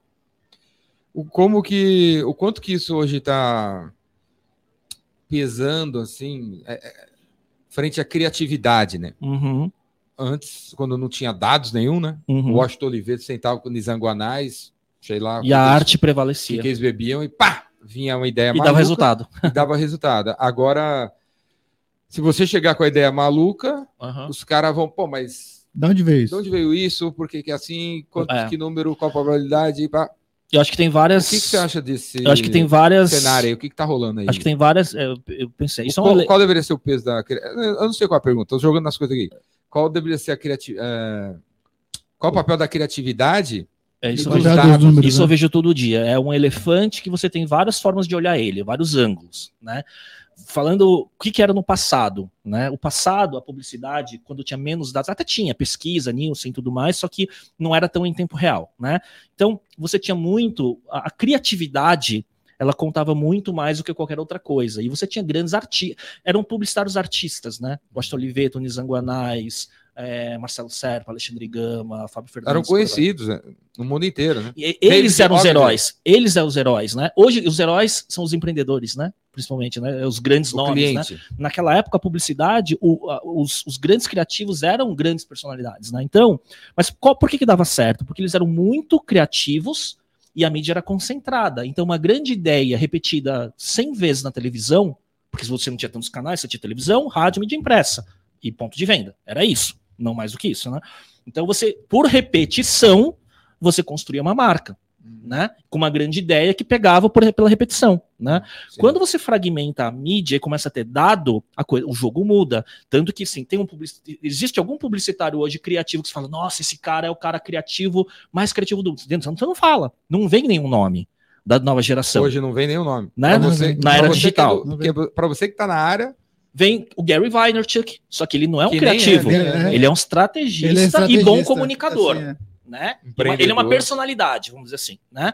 Então, é, hoje ele tem é, o que acontece com a fragmentação é co- como que você faz uma ideia aplicada em múltiplos canais, criar o alcance e o conhecimento necessário e depois se você gerasse o papel que antes uh, acontecia. É muito mais difícil construir marca hoje em dia é muito mais difícil, porque você tem hoje também o papel das, dos influenciadores, também que né, ele é, entra muito nessa jogada. Por que, que os influenciadores conhecidos estão virando sócios de marcas, né? Naquele modelo que chamam de media for equity, né? Para fazer esse papel de construir a marca através da sua própria audiência e do seu conteúdo. Então, a marca hoje, falando de si em propaganda convencional, independente se é online ou offline, está mais difícil de ser construído. Né? Então, as estratégias estão mudando um pouco. Agora, falando de dado, é, tem muito dado, né? Mas eu vejo, uh, não é todo mundo que sabe ler dado. Sim. Então, você tem um painel, uma dash de analytics, por exemplo, você, ah, beleza, tem muita impressão, muito alcance, tá, mas você pode, você pode ter KPIs excelentes e não está dando nenhum resultado para a marca. Eu vejo direto isso, campanhas com custo por alcance, custo por, por mil, CPC, CTR excelentes, mas que não está gerando venda, não está gerando consideração. Então, o dado, você pode contar a história do dado de várias formas que você pode convencer o seu cliente de acordo com o seu interesse. Né? Então você tem que tomar muito cuidado né, com a leitura do dado e a correlação de fato para o negócio, uhum. porque o dado da mídia digital ele não conta toda a história entendeu? Do negócio, né? Então acho que tem que tem esse, esse é o, o grande, é, acho que a grande uh, alfabetização que a gente tem hoje é a leitura do dado e qual é a correlação dele para o negócio. Ô, Léo, uma, uma, outra pergunta. Qual é? Qual é? Eu acho que você tem que entender. Assim, aí, novo, como é que ficou a criatividade nessa história? Como é que vai ficar a criatividade nessa história? Não, você, você tem... acha que a, o futuro da criatividade é inteligência? Ó, eu vou, eu, eu, é inteligência artificial? Eu vou te dar um exemplo que, Já de, que, os dados que não vão... é meu. Pá, pá, pá, eu, vou te, eu, vou te, dar um exemplo que não é meu, mas que tipo, olha... tipo o Lença que Acabou né? de. Tá, tá, essa tá, semana, né? Tá essa semana o Lenza. É, eu, o Lenza eu, não, pega os dados é. e, e, e, e, através da inteligência artificial, é. cria algo que, fantástico, né? Fantástico e que mexe com a vaidade das que pessoas. Dá retorno. É, eu, não publiquei, retorno. eu não publiquei o Lença que eu fiz, eu não publiquei. É, mas nada contra quem publica, pelo contrário, fantástico. Eu publiquei, ó. Fantástico. Mas assim, todo mundo fica bonito e forte, né? No Lença, Opa, né? eu fiquei. Todo mundo fica bonito, o jovem Júlio e forte. ficou? O Júlio Jota? Fiquei gato, fiquei gato. É. Fiquei gato. É, mas, Fala ó, aí, Érica. Ganha mais quatro anos. Ficou né? gato. mais um ano de Saturno. mais um ano de Saturno com o Júlio. Deixa eu contar uma história de uma coisa que mostra um pouco de criatividade com algoritmo e dados, né? Que não é meu, né? Não vou me apropriar disso. Mas assim, por exemplo, TikTok, tá? O TikTok tá no momento onde o algoritmo né? Pode ser que daqui a um ano não, mas no momento o algoritmo ele favorece muito o conteúdo por afinidade. Então, por exemplo, se eu publico um conteúdo no TikTok e ele tem afinidade com muita gente que gosta daquele tipo de tema, o TikTok vai abrir o algoritmo e vai fazer essa entrega para muita gente, independente de se te segue ou não. Isso é o legal do TikTok. Qual é a sacada hoje das marcas no TikTok? Alta frequência de publicação de conteúdo orgânico. Então vamos supor, você publica num mês 50 conteúdos no TikTok, no orgânico, isso vê, puta meu, esse conteúdo X viralizou. Hum. Então, aí você pega aquele conteúdo, Repete. reempacota ele põe mídia Repete. nele nos outros canais. Porque o algoritmo do TikTok mostrou que aquele criativo, ele, é, ele funcionou para aquela audiência. Hum. Entendeu? Aí você pega, reempacota ele, coloca um CTA numa cartela final e coloca no Instagram e coloca em outros canais. Entendeu? Então, é uma forma de você usar da inteligência do algoritmo e depois você colocar a parte analítica e mídia em cima. Então, voltando uma, um, um, capítulo aí, você falou, antes era repetição, repetição, repetição, repetição. Uhum. Agora não é bem repetição, repetição, repetição, repetição. Agora é fazer 50 criativos e ver qual funciona? Exato, também. Só, tipo, ficou bem mais mole, assim. É, é, difícil, é difícil. Não, não, o trabalho é mais complicado. Mas as grandes marcas continuam é trabalhando assim. filmes. As grandes marcas continuam trabalhando assim. Você um pega filme, uma Coca-Cola. Repetindo? Se você tem 100 milhões de, de, de, de, de investimento em mídia no ano, você ganha pela repetição. Você faz um comercial de TV, você joga em todas as mídias, na televisão, televisão fechada, YouTube, redes sociais, e você, por repetição, não necessariamente pelo, pelo melhor criativo, você vai construir a marca, né? Tem, o desafio tem, é para quem não tem, tem investimento. Filme, tem muito filme passando no YouTube que não passa na televisão, né? É, hoje em dia sim. Não tem? tem Mas quem assiste televisão ainda? Não sei. Fora, fora as pessoas. TV aberta. Nem não. a novela? Não, TV aberta não, né? A Erika, hoje, a Erika não deixa assistir. Esse desafio é bom de falar, né? Porque né? hoje você vê Copa do Mundo Casimiro, por exemplo. Casimiro, que, que, que, que, incrível, né? Casimiro, Casimiro, é. é. Né? Eu tenho uma, fazer uma pergunta. Eu vejo do Casimiro. Posso perguntar uma, pro Léo? Vai, pergunta aí, mas se for, se for boa. É, vai ser boa, eu acho. Se for ruim, é, você não aceita mais aí. Tá bom, beleza. Aí troca pelo Léo. É, qual é o tamanho ideal, né? De, porque assim, a gente vive a era, a era do conteúdo. Né? E às vezes eu falo para o cliente, ó, precisa gerar conteúdo. E o cliente pergunta qual é o tamanho do conteúdo. Né? Qual é o tamanho do vídeo? Qual é o tamanho do artigo? Qual é o tamanho do áudio? Aham. Qual é o tamanho ideal do podcast? Né? Existe uma resposta boa para isso? Uma resposta simplista? Como Não, eu é diria isso? assim, ó. Quanto mais longo, Foi boa, obviamente, sua foi taxa. boa? Foi boa, Foi foi boa? boa. Acho que quanto mais longo, pi- mais difícil reter, né? Isso não tenha dúvida, né? Mas, falando de podcast, eu tenho estudado bastante, é assim, se você tem um podcast que você tem conhecimento e repertório para falar daquele tema, tô falando nicho, tá? Não tô falando em, em mainstream, tipo um flow, um podpah, porque daí é outro jogo, É né? outro, jogo, é outro, É outro jogo. Você pode falar é merda uma que conversa, né? É uma conversa. Porque é outra história, né? É. Agora, quando você fala em nicho, se você tem autoridade e se você consegue trazer um casting de convidados e ter conteúdos muito interessantes, a frequência e o tempo vai te favorecer. Só que como você vai fazer a descoberta do teu podcast acontecer? Com os cortes. E aí a sacada é como que você faz corte, como que você distribui nos canais para você ter amplificação disso para muita gente, que vai acabar te descobrindo. Entendeu? Então esse é o grande ponto. E aí o TikTok ele funciona muito Funciona muito, né? Sim. funciona muito, né? Mas eu, por exemplo, hoje eu faço o meu podcast, eu não dependo só do orgânico, eu tenho, eu tenho um, é, um, um monte de canais de distribuição, né? Redes sociais, newsletter, né? Minha newsletter tem uma taxa de abertura muito alta, e eu uso mídia também. Eu uso YouTube Ads também para impulsionar meu podcast para novos públicos. Ó, o Rodrigo Renato Ricardo Doboli respondeu. Olha, A- a, olha, resposta dele. o patro- o patrocinador. Você é uma figura. É o Mas patrocinador. isso é sim ou não? É, então, não sei. Vamos mandar outra mensagem. Você é uma figura. Sua resposta é muito boa. Agora, é sim ou não? Boa, É sim ou não? Estamos falando de Boalho no ar novamente. 11h44, 11h44. Vamos ficar aqui o dia inteiro. Estamos esperando aqueles raps Da Boalho. da Boali. Manda aí que eu vou botar ao vivo. Vamos comer ao vivo. E vamos mostrar que Boali não fica no dente. O bom de quem ficar a tarde inteira, no caso de vocês, vocês vão sair uns dois quilos mais magros hoje. Daqui, né? Né, ó, Sim. ó, essa- Springer, Springer, Springer, Springer. SOS Springer. Eu tenho um problema muito sério com calor, gente. Isso aqui que é geração de demanda. É, Isso aqui que é geração de demanda na prática. E aí, é. terminando a sua, a sua fala, então, assim, fazer o, o podcast, no caso do podcast, o vídeo, fazer cortes e distribuir sim. do Collabs, fazer muita collab. da- collab também, né? é, Vai- collab, vai usando da audiência do seu convidado. Eu faço hoje uma estratégia que é assim, ó. O meu podcast, eu falo sobre empreendedorismo, é, marketing, publicidade e tech, startups, né, e esse universo. Então, esse é 80% dos temas que eu falo, são esses. E 20% são temas que eu, Léo, gosto. Então, já levei desde Damian Maia, do UFC, até Facundo Guerra, empreendedor, Falar Star Wars, vou falar Star Wars. e por aí vai, né? E aí, só que eu tento sempre trazer é, esses convidados para temas que eu é, mais é, do meu core, né? Por exemplo, o Demian Maia estava abrindo do- academias, em, rede de academia com investidores, eu trouxe para o lado de empreendedorismo também, né? Mas qual o ponto? Eu também procuro entrela- entrelaçar profundidade com amplitude. Eu sempre, a cada 10 convidados, eu tento trazer algum convidado com muito alcance. E para fazer muitas collabs, para ampliar minha audiência. Headliners. É. E aí eu trago um pedacinho daquela, mas também não converte muito, viu? É 1%, 2% no máximo da audiência do, do convidado vai assistir seu conteúdo, né? Bom, chega de marketing. Esse chega dado é marketing. bom, não, mas você viu o Vamos dado falar- dele? vamos falar? Esse é. dado é bom, 1%. Ah, só, só- só mais uma coisa. 1%. é, Igual você também tá. Ah, eu tenho muito seguidor no Instagram e vou falar que eu tenho meu TikTok. 1% vai.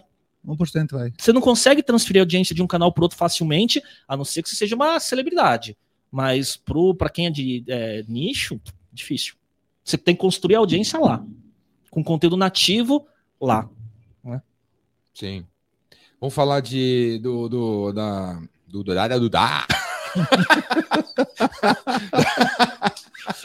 Da- das Quinta- coisas pessoais. A, a, Vamos falar quinta, a quinta série. que o Léo, como você falou, Star Wars, maníaco, geek, nerd, Sim, certo? certo. Vai na Pedro Pascal tá na CCXP, hein? É. Mandalorian. A gente, viu, a gente viu a roupa que ele comprou lá, tá vendendo a roupa, a a roupa, roupa. que ele usou lá. Muito boa.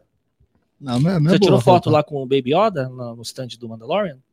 De Tem uma armadura. tinha De longe, fila- de longe. Ah, Tem na loja, né? É, é que você foi Tem como. um Baby Yoda na. Você foi na como PB mortal, né, lá, né? Você não foi como. Como celebridade, é. celebridade. Ele não É, foi como eu fiz celebridade. até- Eu fiz até o.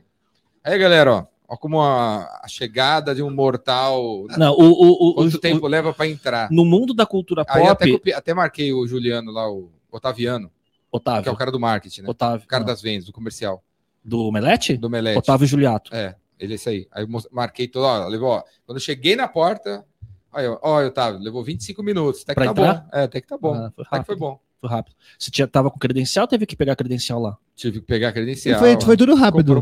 Foi, foi- tinha bastante fila, mas foi Como bem, bem rápido. Foi Aham. bem organizado. O ingresso comprado no site em 12 vezes. Ah. É. O, o, o Jordão, ele, metrô. o lugar na cultura pop onde ele não é mortal é com Metallica. Aí ele é- tem tapete Aí, vermelho. aí tudo. eles, cara, é... É, aí ele vai É, direto pro camarim dos, dos, dos músicos. vai mesmo. direto. Mas o que, que você quer falar de cultura pop? Não sei. Qual que é a série que você tá assistindo agora? Cara, o, o Urso, da Ur- Star o Plus. Urso? Fantástico, Sobre- cara. Ele, meu, O isso. Urso, vamos olhar. Dizem que é a melhor série do ano. Mas É, acabou o ano. São 10 episódios de, de 20 minutos, 25 minutos. É um drama. É, é um chefe de cozinha de um restaurante Michelin que tem que voltar pro restaurante da família, que o irmão morreu, o irmão que tocava em Chicago, e é uma espelunca o restaurante, ele tem que arrumar a cozinha do restaurante e mostra a história dos personagens e tudo mais. O urso. É. Ó. E aí, assim. Mas eu... é desenho? Não, é. É urso. É, é- é- é série live action. Aonde que é? No Star Plus. Ah, Star Plus. O E, urso? É, muito bom, cara. Eu, Pô, eu acho que tá lá parece. junto com Ruptura. é, Severance, que eu acho que é a segunda melhor série do ano, na minha opinião. E são essas duas que É, eu mais. pela sua eu- descrição, vou assistir aqui. é o Urso e Se eu achar, Severance, né? pra mim, são as séries do ano. E eu gosto muito. Sever- no... É. É. Não, Severance é assim, é, é futuro distópico. Aquele Fantástico. que, a- que você pre- esquece quem você é quando você tá Isso, trabalhando. é o Ben Stiller, que é o. É, o que primeiro é o episódio é muito louco. O primeiro É. episódio é demais. Não, mas não, o último episódio da primeira temporada é assim, de arrebentar a mente, assim, é fantástico. Você fica até o último segundo, o episódio inteiro. É muito bom. É muito bom. Então, Severance, e eu gosto muito de Succession, né? Que vai voltar a quarta temporada agora em 2023, da HBO Max. Succession é o Game of Thrones do mundo Do mundo corporativo. corporativo, né? É, eu penso essas três melhores atuais. Assim. Tá na- E, e eu não falei nenhuma Marvel, eu não falei nenhum Star Wars, eu não assisti Andor ainda. Você assistiu? É, Eu assisti, é muito Não bom. terminei. É muito bom. Então, é falam que é a melhor série de Star Wars, né? É, eu, gosto, que é melhor eu, eu Mandalorian. gosto bem do, Manda, do Mandalorian, né? É. Mas Mandalorian e é, Andor é do, é do caralho. É. Andor é muito bom. É que o Mandalorian, o final da segunda temporada de Mandalorian, né? É É, uma coisa. Ah, você é louco. Aquele, o finzinho você chora, né? Chora- Não tem chorei, Chorei, chorei, né? chorei. Não, tinha que passar no. Chorei, sim. É, mas chorei. dizem que Andor é a melhor série. de- rindo que a gente chorou. Ah, chorei. Não. Eu chorei com Top Gun, cara, Maverick. Ah, aí também não, né? Porra, meu, puta filmaço. Ah, é legal. Filmaço. Mas que parte você chorou? Ah, eu acho que naqueles momentos do. do que, que- acho que nos momentos de treinamento, acho que alguma coisa. Mas eu lembro que eu chorei. Fui três vezes no cinema ver Top Gun Maverick. Não, eu fiquei feliz de ver. É bem, é primeiro, bem legal mesmo. O primeiro foi ruim, né? O primeiro eu não gostei. Dos anos 80 É, ou de anos 86? Eu tava É. lá. Ah, que eu tava com a namorada que queria ficar olhando o Tom Cruise. Não... É, foi, tava com Ah, É, ciúmes. não, foi um ficou, videoclipe. ficou primeiro. com ciúmes. Ficou com É que pra nossa Ah, geração, um os filmes dos anos 80 que a gente viu, né, como criança ou adolescente. é, Rambo? Rock? Não, é tipo. Conan, Conan. Eu tava vendo no YouTube um review de um pessoal assim é, das antigas falando Gremlins. sobre reassistindo o Exterminador do Futuro, sabe assim, ou De Volta para o Futuro, ou esses filmes dos anos 80, né? Cara, era, era muito filme de ação ou comédia, né? Ou era ação Schwarzenegger, Stallone, ou era comédia Loucademia de Polícia. Goonies, Gremlins e afins, né? Loucademia de Polícia. tinha. É, né? Baita época, né? Pra ser cinéfilo. Não, né? eram muito criativos, né? Era um, era um, não tinha similar. É. Exterminador do Futuro não tinha um similar. na locadora, pegar as também não. fitas, cara, era, ET era, também não. era um tesão. Caçadores da Arca Perdida também É. não. Qualquer É. filme dos anos 80, É. Flashdance, não É. tinha. Não- Pra não mim, é, tinha. ó, sessão nostalgia. Agora tá parecido os filmes, né? Sessão nostalgia, assim, eu jogava Atari 2600 e alugava VHS com aquelas fichinhas, né? Antes de Blockbuster, né? Jogava Mega Mania. E aí você queria alugar filme X-rated, né? Era numa salinha separada, assim, né? Separado, É. Eu Meu, meu amigo ia muito. Eu tinha um amigo, meu amigo ia. A gente assistia é, filme pornô com os amigos tudo sentado. Aí os amigos levavam, aí os amigos levavam o videocassete da casa deles, ligavam pra fazer cópia, piratear. A gente trocava. Não Caraca. tinha revista, Vocês né? a são gente muito trocava velho. página. e aí as fitas enrolavam, né, cara, no, no cabeçote, né? Mar, é, isso aqui é tipo Mari, é, Maria e Gabi Gabriela, assim. É, como é que fala? Bate bola. Bate bola. Bate bola. Fala o nome de uns três gurus de marketing que a galera tem que seguir. Que sabe da futurologia, o que vai acontecer. Eu saberia responder essas perguntas que a gente fez aqui. Ah, O Gary Vaynerchuk. Gary Vaynerchuk, mas assim, não porque ele é o cara mais técnico, mas porque ele é uma personalidade, mas ele tem uma Ah, sacada. porque ele é o dono do Jets, né? É. O, o Scott Galloway, Scott Galloway. Scott Galloway é muito bom, mas ele fala dessa intersecção de tech também, tecnologia com comunicação. Ahn, terceiro, cara, eu vou lembrar o terceiro logo mais. É que tem tantos, E cara. Brasil? Tem alguém que você segue? Puta, cara. Que você gosta, né? Seguir e gosta. É, seguir e Marketing Brasil. Algum site também? Você Cara, ah, quais, quais são minhas, minhas fontes de conteúdo, né? Sim. Eu leio muito é, The Verge, de fora, Wired. eu gosto muito de Neofeed, acho que é um site muito bom de notícias sobre tech, inovação. Gosto muito de Brasil Journal, acho muito bom. Acho que é uma mídia muito moderna em conteúdo. Estão indo para podcasts agora também. Hum, Brainstorm 9. Você ah, eu acho que eles ficaram Top. Tá muito aberto né, agora. Não, Tá acho muito que aberto. tá com muito pouca atualização e o Merigo foi muito para podcast, né? Ele é podcaster do, da Globo, né? Hoje, né? Então ele tem. Então eu acho que ele tá muito mais no conteúdo é, áudio, vídeo do que no, no site em si. Então o B9 tá pouco atualizado, eu acho. Então eu não, não, não consumo muito de lá, não. Livros. Livro Algum CC. Você leu recentemente aí? Eu nem É Amp It Up. mas que você recomenda pra galera. para empreendedorismo Amp It Up, A-M-P-I-T Up, que é um livro de inovação e Como é? Amp? O quê? Amp It Up. Amp é um o founder é, é o cara que foi CEO de três ou quatro startups e todas elas ele levou para o IPO. E ele fala as lições práticas dele de geração de escala, de crescimento. E é bem prático, viu? Cara é bem, bem bom assim. É como se fosse o é, It é como se ele é como se fosse o, o Frank Slopton. isso.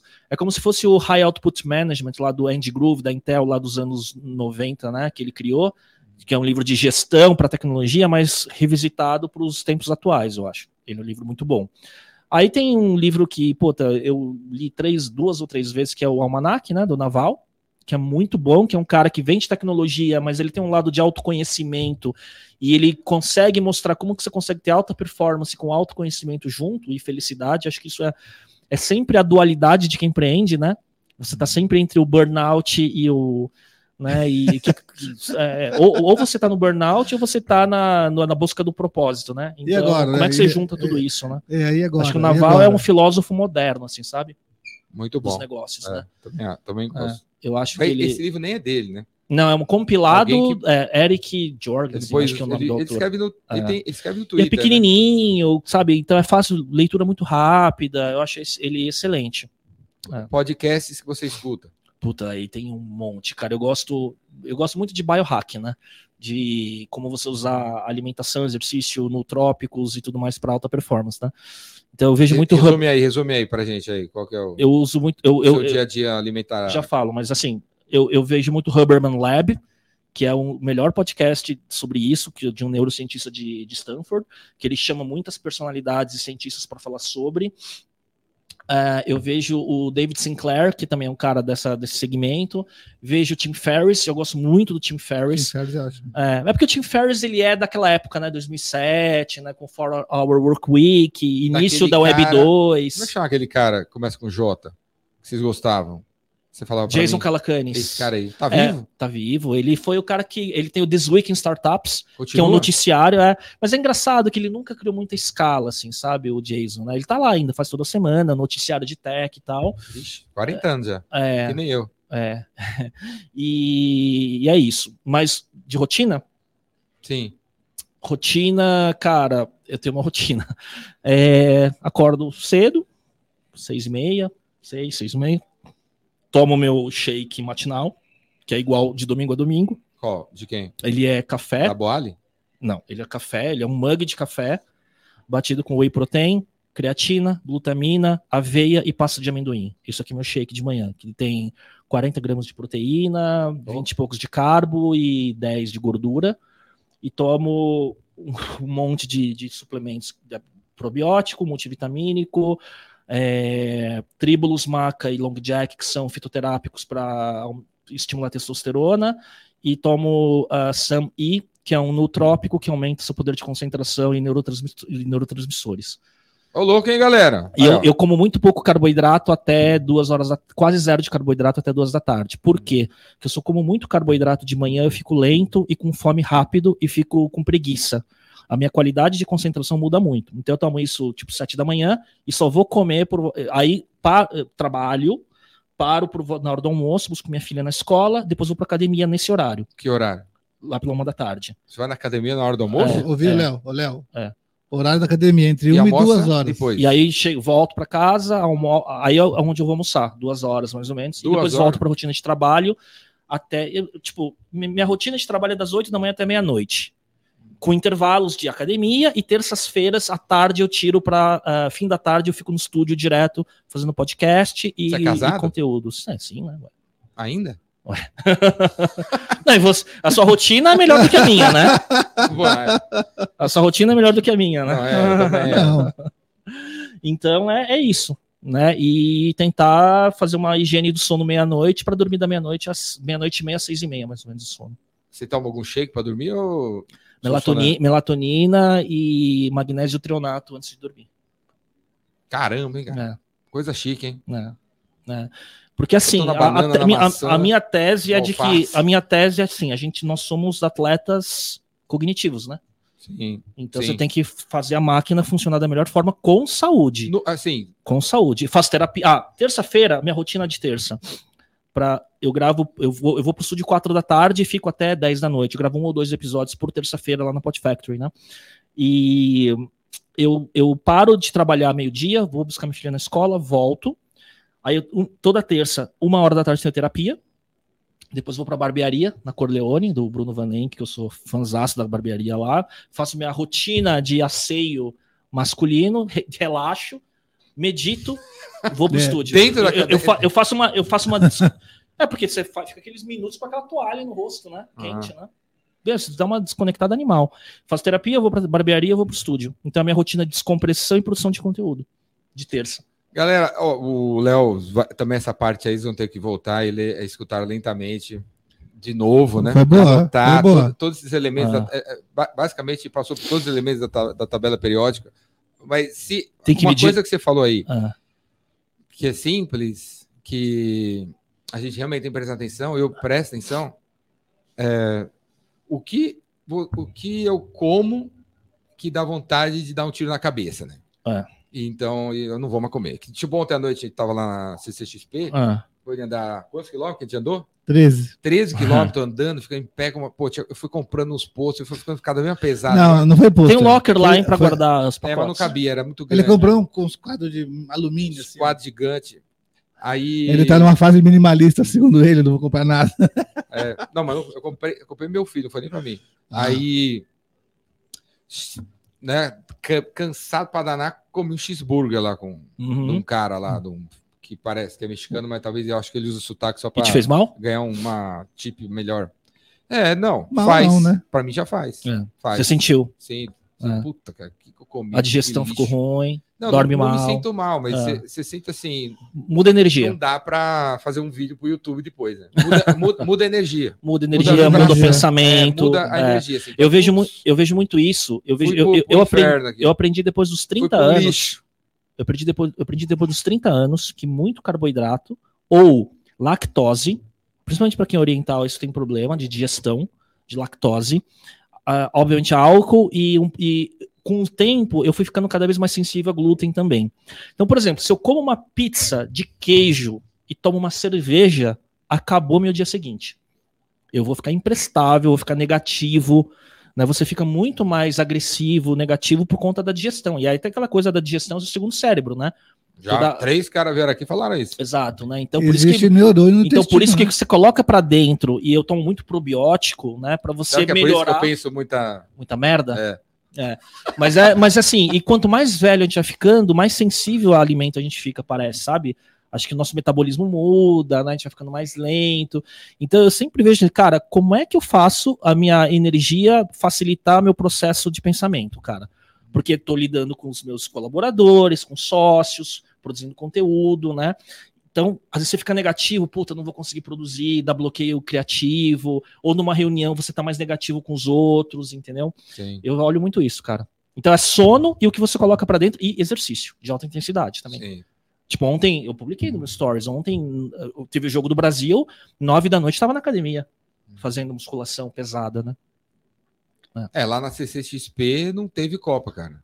Todo mundo andando Ah. pra lá e pra cá, conversando. O Júlio falando, ah, vai parar, vai nada, você vai ver. Não parou. Por isso que não quando parou parou nada, mesmo, não parou por, isso, por isso que eu acho que temas, vendo até aqui na mesa, né? Tipo Joel J, né?